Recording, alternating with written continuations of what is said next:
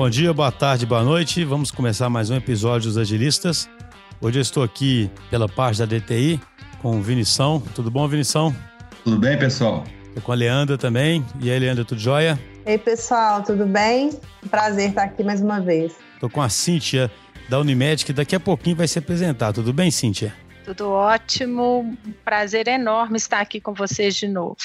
É, então, a Cíntia, a gente estava até lembrando antes, né? A gente já gravou um programa aqui anterior, né? A Cintia da Unimed BH, e a gente gravou em condições bem diferentes, né? De aglomeração de pessoas. Foi no. A gente estava no Agile Brasil é, ano passado, né? Que fique claro. e é engraçado demais, né? Como é que, assim, uma coisa que já me vem à cabeça é isso, né? Quando é que vai voltar, né? A ter um, um Agile Brasil num lugar todo cheio, né? E, e, e, e com aglomeração enorme de pessoas. O objetivo aqui, gente, de trazer a, a Cintia, ela vai se apresentar aí, né, para vocês ouvintes reconhecerem, é para entender justamente como é que é a Unimed BH. E, na verdade, em geral, os planos de saúde estão, nesse momento de crise, lidando com questões que atingem a sociedade como um todo. Né? A gente está falando aqui do, do segurado, está falando do médico e está falando do prestador de serviço. Né? Então, os planos têm um papel aí fundamental né, nessa, nesse momento. E é interessante porque a, a Cintia ela é responsável por uma área de inteligência de dados, né? E aí é mais vital ainda nesse momento utilizar bem a inteligência de dados para tomar as decisões certas, né? Então, Cintia, primeiramente, por favor, se apresente novamente para o público que, que ainda não te conhece. É, vamos lá, meu nome é Cíntia, o Schuster já me apresentou, eu atuo na área de BI Analytics desde 2001, tenho uma jornada longa aí nessa estrada. É, já atuei em telecom, é, já atuei no setor de, de, prestação de serviço com consultoria e estou na Unimed BH desde 2012. É, vivi muita coisa, mas certamente nada nem ligeiramente parecido com o que a gente está vivendo agora. É, é um, um momento tão singular que ele é incomparável então, acho que esse é o grande ponto, né? Pra, pra, é o desafio para todos nós, enquanto pessoas, enquanto corporações.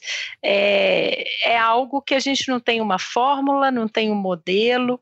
É, e nesse contexto, é, nós temos assim um cenário interessante dentro da Unimed BH, onde a simplicidade no acesso à informação e a garantia de coleta do máximo de informação possível para que a tomada de decisão seja mais pautada em fatos está é, tá ganhando uma importância grande é, com um destaque aí para a simplicidade. É, estamos indo aos fatos, estamos indo às coisas de uma forma mais discreta. É, é muito legal o, o movimento que está acontecendo agora nessa época do, do Covid. E a informação se alastrou. Todos os níveis estão sedentos por informação. Informações na área de saúde não são fáceis, né? Assim, é, é, porque elas estão distribuídas, né? Vêm de vários lugares diferentes, não é isso? Isso já é um dificultador, não é? Sem dúvida nenhuma, além de serem distribuídas, a qualidade do dado assistencial, é, do ponto de vista de padronização, não é, é, a melhor delas, né? A gente vive isso muito, mas a Unimed ela entrou com um serviço novo. É engraçado o quanto a corporação estava atenta ao movimento mundial que estava acontecendo. Desde o dia 3 de março, nós temos um comitê voltado para ações do Covid. Então, muito rapidamente foi uhum. alavancado um serviço que já existia é, para utilização em interconsultas, onde um médico especialista ficava em Belo Horizonte, o outro ficava na nossa unidade é, em Conceição do Mato Dentro, o, o clínico ficava em Conceição e o especialista em Belo Horizonte. Era o que a gente chamava de teleinterconsulta. Rapidamente, essa plataforma foi é, ajustada e viabilizamos para os nossos clientes a consulta online para as pessoas que tivessem com sintomas de Covid. Isso aconteceu no dia 18 de março. Então, assim, a agilidade em que as coisas estão acontecendo e a simplicidade da linha que foi seguida saiu daquela coisa de tem que estar tudo perfeito. Não, vamos fazer o simples, vamos fazer o que dá para fazer nesse tempo e vamos viabilizar um serviço que traga a população para uma situação de segurança. Tire né, das unidades assistenciais, se não houver necessidade, e traga para uma situação de segurança.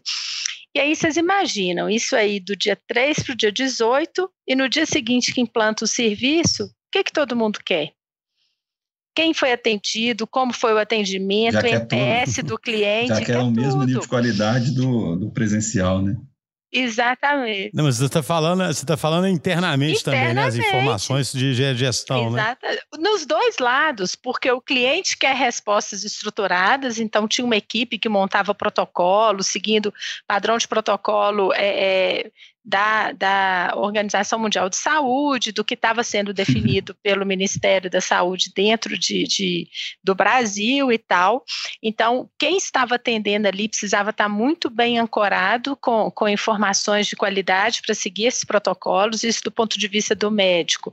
O cliente que estava ligando precisava ter acesso a tudo que ele precisava ali, então precisava já, já entregar é, um atendimento de qualidade, porque se ele não sentisse isso, o que, é que ele ia fazer? Ato contínuo, ia direto para um PA.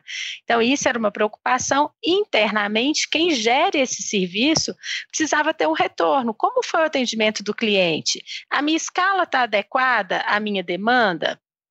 É, eu estou é, fazendo um casamento do que eu estou atendendo aqui no teleatendimento, com depois um monitoramento, tem algum processo que não está funcionando legal? Então, assim, a gente teve que começar muito rapidamente a fornecer informação, tanto para a camada estratégica, qual foi o impacto nas nossas unidades assistenciais pós-implantação da teleconsulta, quanto coisas do tipo assim, todos os passos do processo foram seguidos? E se não foi, o que, que eu tenho que fazer? Quais são os alertas que eu tenho que gerar para que o processo seja todo seguido? Digamos que a equipe foi bem desafiada. O pessoal interno já fica ansioso né, para querer saber, para querer ter uma abrangência geral de todos os itens aí de, de verificação, mas também fica ansioso, inclusive eu, para saber a questão do novo normal, né? E esse ponto que você colocou tem a ver com o novo normal. Você acha que que esse tipo de, de teleatendimento vai ser algo que vai ficar como comportamento, é, vai ficar, vai ficar como, não, não só como comportamento, mas como é, aceito do ponto de vista legal e tal? Olha, é difícil falar, né, do ponto de vista de regulação no Brasil, mas o que eu estou vendo é uma barreira rompida. Eu acho que tudo que a gente está vendo está provando uma efetividade de um serviço que a gente não tinha tido ainda condições de colocar à prova. Então, na minha opinião, no novo normal, é um tipo de serviço que veio para ficar. Eu acho interessante que você disse que você já tinha uma solução para interconsultas, né? Que você comentou, né? Então vocês estavam, já tinham dado um passo importante, né? Mas imagina isso aí se fosse tratado, é, pensando no agilismo, né? Que é sempre o tema do podcast, né? Se isso fosse tratado num contexto normal, pessoal ia querer coisas mirabolantes dessa plataforma de colocar no ar, né? E aí vocês colocaram no ar, né? e pronto, né? Claro que já tinha uma vantagem, a gente está fazendo um teste aí com interconsultas, né? Pelo que eu entendi. Mas é interessante, porque acaba que foi o agilismo na marra, né? Você não diria isso? Com certeza. E, e, é interessante que a gente percebeu o seguinte, e aí eu estou falando pela minha equipe todo mundo em casa. Então houve uma transição do home office ao mesmo tempo que a gente tinha que trazer uma solução operacional e isso foi um desafio para todas as equipes. Mas aí falando mais da equipe que tratou das informações, é, a gente tinha um foco e a gente tinha que fazer o que dava para fazer naquele tempo. Então, quebraram-se algumas barreiras de, de, de, fazer uma entrega rápida. Nesse sentido, foi exatamente. Ninguém tinha muito tempo para poder é, é, não consertar o erro. Então, errava e consertava rápido. É, tinha que ser todo mundo junto e de forma colaborativa, porque o trabalho tinha que ser é, sincronizado e todo mundo tinha que estar muito alinhado um com o outro. Então, os ritos, eles aconteciam de um jeito muito natural é, e teve um outro detalhe que foi interessante, que é o que você comentou, saiu da mirabolância. Não tem que estar tudo perfeito, tudo maravilhoso, tudo completo. Vamos para o básico, vamos para o simples. Teve um outro efeito legal. Uma vez que entrou no ar, é, e a gente começou a medir, fazendo pesquisa de satisfação, e um pouquinho depois a gente já começou a calcular o NPS, a gente priorizava em cima do retorno que o cliente dava. E o cliente era o nosso cliente Unimed BH sendo atendido. Então, assim, é um trabalho interessante. Não, é engraçado, você fala ali só uma, mais uma coisa sobre esse tema, ver um, um insight assim, né? É assim, parece que houve uma criação de propósito imediata aí, né? Porque o problema era muito claro, né? Como você disse no começo, né? Você tinha que fazer o, o, o, o paciente poder ser atendido ali, né? O cliente ser atendido na ponta, sem, com segurança, né? Para ele não ter necessidade de ir onde ele poderia ter risco. E é interessante, é o que é, o que a gente tenta em algumas iniciativas, fazer um mission command, definir OKRs, criar um centro de propósito, nesse caso era muito concreto para todo mundo, né? Imediatamente que tinha que correr atrás, né? Ainda que não soubesse a especificação dos detalhes do que fazer, né? É, o foco foi dado pelo contexto, né? É, exatamente. Interessante, né? Foi um experimento de agilismo na, na marra mesmo, né? Sabe aquilo que está rolando aí de falar assim, ó, quem é o principal agente da transformação digital? é o Covid, né? A piadinha, né? É. É impressionante mesmo, né? É. é engraçado, esse negócio realmente é muito, é muito curioso. E de forma mais ampla, isso, ou seja, você diria então que primeiramente a primeira grande reação rápida que você tiver que ter foi essa necessidade de atender né, o pessoal remotamente, né? Quais foram os outros impactos aqui, assim que você sentiu? Olha, a Unimed teve frente em, em muitas áreas, então teve uma estratégia de expansão de, de rede. Em pouquíssimo tempo, nós conseguimos expandir 200 leitos. Isso não é pouca coisa para o contexto da área de abrangência da Unimed BH. Uhum. Isso aconteceu num prazo que, se fosse em outro contexto, ele seria no mínimo umas 10 vezes maior. Então, houve é, uma pluralidade de, de, esforços aí de várias equipes, é, da equipe que faz a parte toda de, de, compras, a equipe jurídica, a equipe de compliance, a equipe de infraestrutura, a equipe que faz a parte civil. Então, assim, em pouquíssimo tempo, a gente reativou um hospital, que era o, o Hospital Centro de Betim, é, e colocou operacional um número de leitos significativo significativo. E agora, hoje, especificamente, a gente acabou de inaugurar é, é a referência lá que a gente está chamando de hospital de campanha da Pedro I. Então, assim, as coisas aconteceram é, de forma rápida em todos os em toda a cadeia. Além disso, foram contratadas novas pessoas e aí é, é um número que ele é, estava em torno de 350 pessoas. Então você imagina contratar e treinar novos colaboradores nesse período de quarentena com a maioria das pessoas, né, administrativas em home office. Então tudo era desafio, assim, e, e cada um dos desafios foram é, perseguidos de uma forma una. Todo mundo sabia onde que tinha que chegar. É interessante demais, né? Porque o outro exemplo foi mais de software, né? Esse exemplo que você falou é um exemplo bem organizacional, né? Que mostra que que quando a gente quebra essas fronteiras de departamentos aí também, bota as pessoas para trabalhar junto, dá para fazer grandes coisas, né? Que é o caso aí de criar essas 200 unidades, contratar não sei quantas pessoas, né? É. É, é realmente incrível. Só não sei que dia exatamente vocês estão escutando esse episódio, mas hoje, dia 14, quem estiver escutando no dia 14, não se esqueça que hoje nós temos a primeira live dos agilistas, hoje às 19 horas. Nós convidamos aí três CIOs de empresas importantes para contarem para a gente como é que eles estão enxergando as mudanças e o que, que as empresas estão fazendo aí para poder lidar aí com a pandemia e com a pós-pandemia.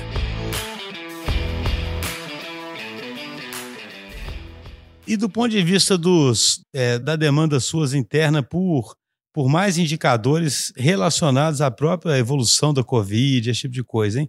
Como é que e trabalhando com esses dados tão incertos, essas diversas polêmicas que tem sobre os modelos estatísticos, né? Tem o Imperial College, tem, né? Todo mundo tentando fazer a sua curva, né? Imagino que a Unimed, obviamente você não vai divulgar uma curva aqui, mas tentando prever a demanda, né? Do que vai acontecer para se preparando Isso é uma coisa também que tem sido intensa para vocês? Com certeza. É, e aí, assim, eu diria que o caminho que a Unimed está adotando é o caminho mais seguro, do ponto de vista de informação. Estamos coletando o máximo de dado que a gente consegue para compor um, uma estrutura que nos dê um pouco mais de certeza nos próximos passos. É, mas além disso, né, e, e, fazer a informação chegar na pessoa certa, com tempestividade, que tem sido uma coisa que a gente está perseguindo, de novo, indo pelo simples, é, existe algo extremamente sofisticado que está sendo desejado, perseguido, e um tanto de gente, inclusive assim, impressionante a coragem das pessoas de publicar tanta calculadora, tanta curva. Eu admiro isso porque é muita coragem, num universo de tanta incerteza, a pessoa colocar aquela aplicação dela para o público em geral para julgar é muita coragem, né? E, e, e, aí vem se juntando várias coisas. Existe um grupo grande de, de é, epidemiologistas que estão trabalhando em modelos, e uma coisa que eu posso te falar é multivariado extremamente multivariado não tem uma única resposta, não tem um único cenário. É, assim, não é uma tarefa simples, não. A, a, aquela bolinha de cristal ali, ela ainda é bem turva. É. Não, eu tenho lido muito sobre o assunto e é impressionante. Esse é um momento porque as pessoas estão ansiosas e querendo respostas, né? Só que a verdade e aí é engraçado, eu li, eu vi um dia, eu estava vendo até o Pondé, sabe aquele filósofo falando, ele estava num, num, debate, ele falando assim, e, e li isso em outros lugares também, né? Falando assim, só porque a coisa é científica, as pessoas acham que já vão ter respostas precisas imediatamente, né? Mas não é exatamente assim que a ciência evolui, né? A ciência ela evolui com erros e acertos, com debates, com discussões, né? E igual você disse, é um, é uma, é os modelos são extremamente complexos. Tem gente que opta por modelos mais simples, tem gente que opta por, por modelos mais, mais complicados. Mas o fato é que é normal, né? Ter, ter divergência, ter acerto e erro. Só que as pessoas nesse momento não querem isso, né? É sem contar que, sem contar que se for avaliar no caso de, de uma predição é, da curva de contaminação, etc., ainda tem toda a questão da variação no contexto de análise quando você aumenta a sua capacidade de teste, né? Então, de repente, tipo assim, você está aumentando muito o número de casos, mas na verdade é, não significa que, que, que, tem mais gente doente, né? Significa que você começou a testar mais. É como, é, como é que você combina isso no modelo, né? É bem, é um desafio bastante grande, né? E, e as incertezas, assim, é, tem métodos diferentes em vários lugares, como você citou, tem gente que testa uma grande é, é, parcela da população, tem gente que não testa ninguém, tem diferenças de comportamento, tem diferenças de momento em que houve um isolamento social, tem diferenças de quem faz um lockdown, quem faz isolamento social, tem vários níveis de isolamento. Então, assim, são, são realmente muitas, muitas variáveis. É, na última reunião que a gente teve, assim, de lideranças, foi apresentado um modelo em que várias variáveis foram colocadas e algumas que são muito simples. Por exemplo, se a gente pensa em adensamento populacional, influencia ou não influencia? A percepção geral é que se influencia. Ah, e o fator tempo, umidade. Sim. É, uhum. E tem um efeito aí, gente, que é onde não há vírus, não há contaminação. Então, comparar a população de um milhão com uma população de 100 mil, se a de um milhão não tem presença do vírus, a de 100 mil pode ficar muito mais infectada.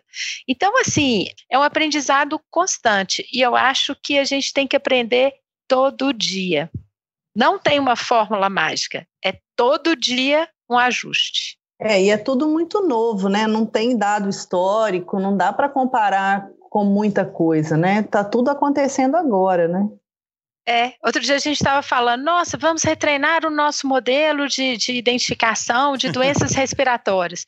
Aí o pessoal falou assim, Uai, mas eu não tenho dados do Covid. É. a gente é, mas a gente tem dados de doenças respiratórias. Então é um sinal? É, porque existe um, um, comportamento de certa forma parecido, mas também não é igual. Então, assim, eu, eu de novo, eu admiro quem tem coragem de, de colocar um modelo, tipo assim, essa é a calculadora, use, isso aqui é a tendência. Aí fala, por exemplo, que na população de Belo Horizonte a gente vai ter 300 mil pessoas internadas ao mesmo tempo. Para aí falei, gente, como assim?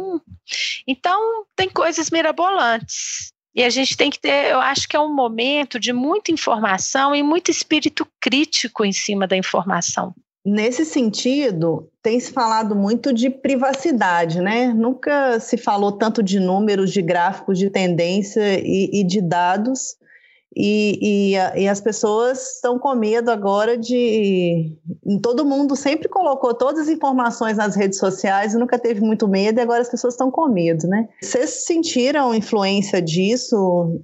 Já sentiram em algum momento? Olha, Leandro, em alguns momentos a gente sentiu sim. É, a Unimed BH é extremamente é, controlada no uso da informação. É, toda pesquisa é feita de forma anônima não fica identificando quem é aquela pessoa. E aconteceu alguns eventos do tipo assim: existe um telemonitoramento. A intenção do telemonitoramento é, é que você acompanhe aquela pessoa para que ela não deixe de procurar um serviço de saúde quando ela precisa, porque também tem esse medo. Será que as pessoas deixaram de hospital no momento que elas estão precisando? Então, alguns perfis passaram a ser telemonitorados como zelo. Hoje só pode ir por urgência, né? Você fala pessoas que poderiam ter que ir por outros motivos, né? E não necessariamente o Covid ou por causa do Covid mesmo? É, tá com problema cardíaco, por exemplo, tem que fazer hemodiálise, aí parou de ir na uhum, hemodiálise. Uhum, uhum. Isso coloca a pessoa em risco. Então, alguns movimentos foram feitos para que essas pessoas né, ficassem cientes dessa, dessa necessidade de manter o tratamento para o crônico. Até porque as unidades se prepararam para receber, se segmentaram. Não é uma proibição de ir ao hospital, é evitar ir se você não precisa. Mas se você precisa, tem que ir. É, porque as pessoas ficam com medo de ir, né? E aí pode agravar muito uma situação, né? Isso. E aí teve um momento do, da pessoa se sentir incomodada com isso. É, há um respeito. E é óbvio que se a pessoa não quer ser incomodada com esse tipo de contato, ela não vai ser. É, mas, de forma geral, a Unimed é muito cuidadosa. Então, temos um, um, um zelo extra por usar a informação para aquilo que vai trazer é, benefício para o cliente e com a ciência do cliente. De qualquer forma, eu acredito que esse tema ele vai ser mais explorado assim na sociedade de forma mais aberta, né? Porque se você avaliar uma das pessoas que mais tem falado sobre isso aí, quase que, que qualquer sessão de debate acaba sendo mencionado o Yuval Harari, né, do, do Sapiens lá, ele, por exemplo, tem colocado muito que esse ponto vai ser um grande ponto de discussão daqui para frente, né? De, de como você vai aceitar essa questão da privacidade, sendo que, na verdade, você está falando de um tema que, que impacta todo mundo, né? Vários países que tiveram um pouco dessa iniciativa de ser um pouco mais intrusivo, né? Tipo a Coreia do Sul, a própria China, foram muito bem sucedidos na, na contenção aí do vírus, exatamente por ter é, abusado, vamos chamar assim, né? não sei se é a melhor palavra não, mas dessa questão da, da invasão de privacidade, né? Então, muito provavelmente tende a ser um tema que vai ser, eu acho que largamente debatido daqui para frente, que pode ser usado pelo bem ou pelo mal, né? Inclusive, eu acho que isso aí emenda com outro assunto, porque os negócios, né, plano de saúde, hospitais, aí se você olhar assim a parte é, preventiva de, sei lá, se você frequenta uma academia, se você cuida melhor da sua saúde, esse tipo de coisa tende a estar mais interligada do ponto de vista de modelos de negócio, né? Tipo assim, se eu tenho, se eu faço academia, meu plano de saúde é mais barato, né? E muitas vezes você vai precisar de um pouco mais de, de, de intervenção, né? De monitoramento sobre isso. Então, é um, é um tema, assim, bem interessante que, que eu acho que vai ser bem debatido daqui para frente, né? É, eu acho que ele não vai parar, né? Ele vai se intensificar. Apesar da LGPD ter sido adiada no Brasil, é um tema que não vai sair da pauta, porque ele está na pauta já tem um tempo. É, talvez as pessoas não tivessem percebido tanto quanto estão percebendo ao longo dessa pandemia. As pessoas não olhavam para isso com grande interesse, igual, tão, igual estão olhando agora. Bom, do nosso lado, assim, o que eu posso te falar é que o projeto LGPD, ele é um projeto importante dentro da Unimed, ele não não parou. Uhum. Sabe, esse respeito à vontade da pessoa, essa ciência de que a informação é da pessoa, é, é uma coisa muito clara dentro, dentro da Unimed BH. Assim, deixa eu te perguntar uma coisa, nessa mesma linha, e essa questão de rastreabilidade, vocês têm atuado com isso, né? Porque vocês, como têm informações, né, claro, dentro do respeito aí que você comentou, né? Mas, por exemplo, vocês ficam sabendo que uma pessoa teve a doença, né? E aí sabem quem são os familiares, né? Por causa do, do, do cadastro, etc. Vocês conseguem atuar nisso para ajudar a, a, a, melhorar essa rastreabilidade e, e, e diminuir o, o famoso R0 lá, né? Que é o, é o índice lá de, de transmissibilidade? De uma forma mais genérica, mais anônima, a gente atua, mas mais identificando assim, neste lugar existe uma população deste tamanho, sabe? Não é o João, o José ou o Antônio. Uhum. Neste lugar tem uma população desse tamanho. É, então, de forma anonimizada, a gente atua sim. Entendi. É como se vocês conseguissem determinar um possível hotspot, sei lá, né? Isso. Porque vocês sabem por um modelo que ali está começando a aparecer mais casos, né? Então, ainda que vocês não possam identificar as pessoas, pode-se dizer que é uma região para ter cuidado, né? Vamos dizer assim. Um ponto de atenção, sim.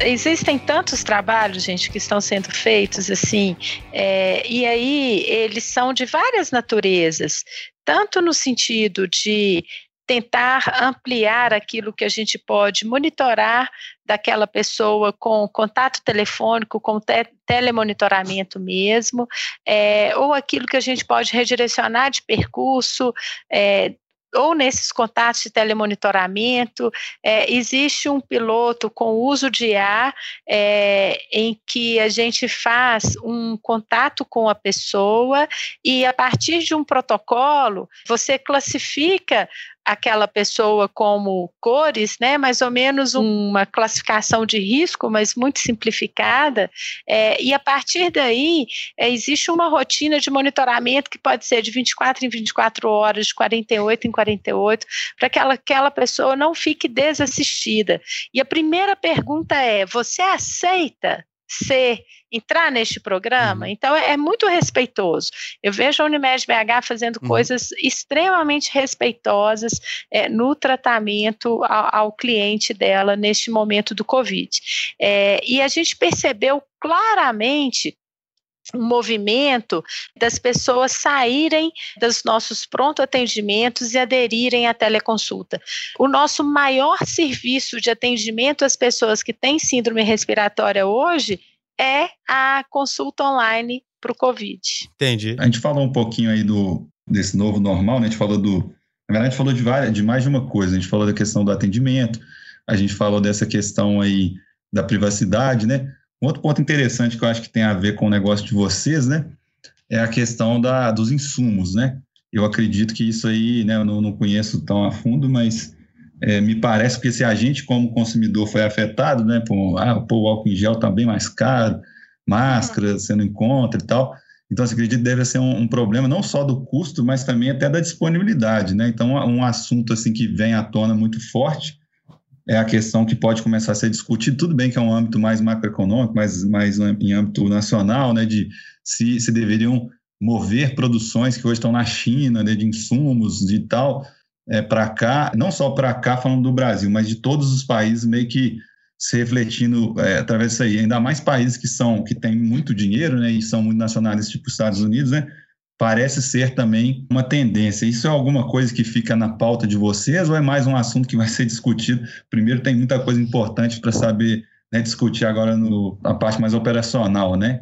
eu acho que não tem nenhuma organização, imagino que nem na DTI, que não esteja pensando em cenários, né?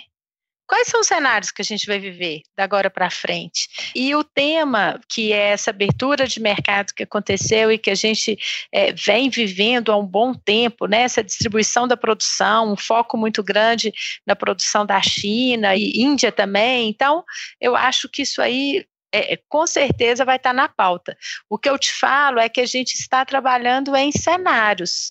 É, e aí, dentro desses cenários, é um dos temas que com certeza vai ser abordado. E a gente tem um negócio que ele é muito impactado. A gente está dentro de um contexto. Então, olhar a sociedade, o que está acontecendo em torno, é super importante. Então, toda a análise que está sendo feita, ela não é feita só no âmbito daquele grupo ali. É, o contexto é sempre ampliado. Então, o que, que eu posso te falar, Vinícius? Assim, é, estamos tentando é, é sempre estar acompanhando os cenários e atualizando os dados para que esses cenários não fiquem é, é, Sabe, olha, tinha um movimento de fazer isso, tem uma previsão e isso não se realizou. Então, esse cenário tem que ser atualizado constantemente. Tem um trabalho que foi feito que eu achei que ficou muito legal, e aí tem vários estudos, aí tem Mackenzie, tem um tanto de, de, de universidade, que é outra coisa legal que está acontecendo agora, a colaboração entre as universidades, né? Eu acho que do mundo inteiro. Você vê trabalhos da UFMG com um tanto de gente, e aí você vê a John Hopkins abrindo um tanto de trabalho também mundialmente. É, ah, a UFMG assim, foi citada no New York Times, né? Acho que foi ontem. É, foi, foi ontem. Muito bacana esse movimento que eu acho, e aí, a partir daí, muita coisa vai ser gerada então, voltando um pouco atrás, quando eu comecei a fala, a gente está se preocupando em coletar o máximo de informações possíveis, porque eu não tenho dúvida nenhuma que, à medida que o tempo for passando, essas informações vão nos ajudar a dar clareza nos cenários seguintes. Então, assim, o que está por vir, você já deve ter visto umas tendências assim, olha, isso aqui vai aumentar, isso aqui vai cair. Ah, vai diminuir viagem de negócio. As pessoas aprenderam que dá para fazer as coisas remotamente. Vai aumentar a home office. Isso aí é coisa que, digamos, quase que a gente já está tendo certeza, né? Mas e aquilo que a gente ainda não sabe? Vai aumentar ou diminuir o consumo de carro? Não sei. É. é, muita gente pode querer um carro, né? Para não ter que é. ficar andando mais junto com os outros, né? É um movimento que a China fez. Então, assim, é, é, é tanto desconhecido, é tanta incerteza, né? Que é, é, é, complexo falar do que está por vir. É. Acho que o, o, mais inteligente é trabalhar com cenários e ir calibrando esses cenários à medida que a vida real vai nos trazendo mais insumo. Assim, nós estamos caminhando para o final, eu queria fazer mais uma pergunta sobre hospitais e médicos, né, que são muito impactados também, sabe? Como é que tem sido aí o relacionamento com hospitais e médicos nesse momento em que os hospitais, ao mesmo tempo, têm que estar preparados para uma possível explosão de demanda e ao mesmo tempo eles estão com as receitas comprometidas, né? A Unimed, ela fez um programa interessante de parceria tanto com os prestadores de assistência é, quanto com a sua rede, a sua rede credenciada como um todo, né? Que são os prestadores, em que ela fez algumas compras compartilhadas, alguns recursos foram flexibilizados e assim como para o seu cooperado, principalmente para o seu cooperado. É, para garantir uma renda é, é, mínima nestes períodos.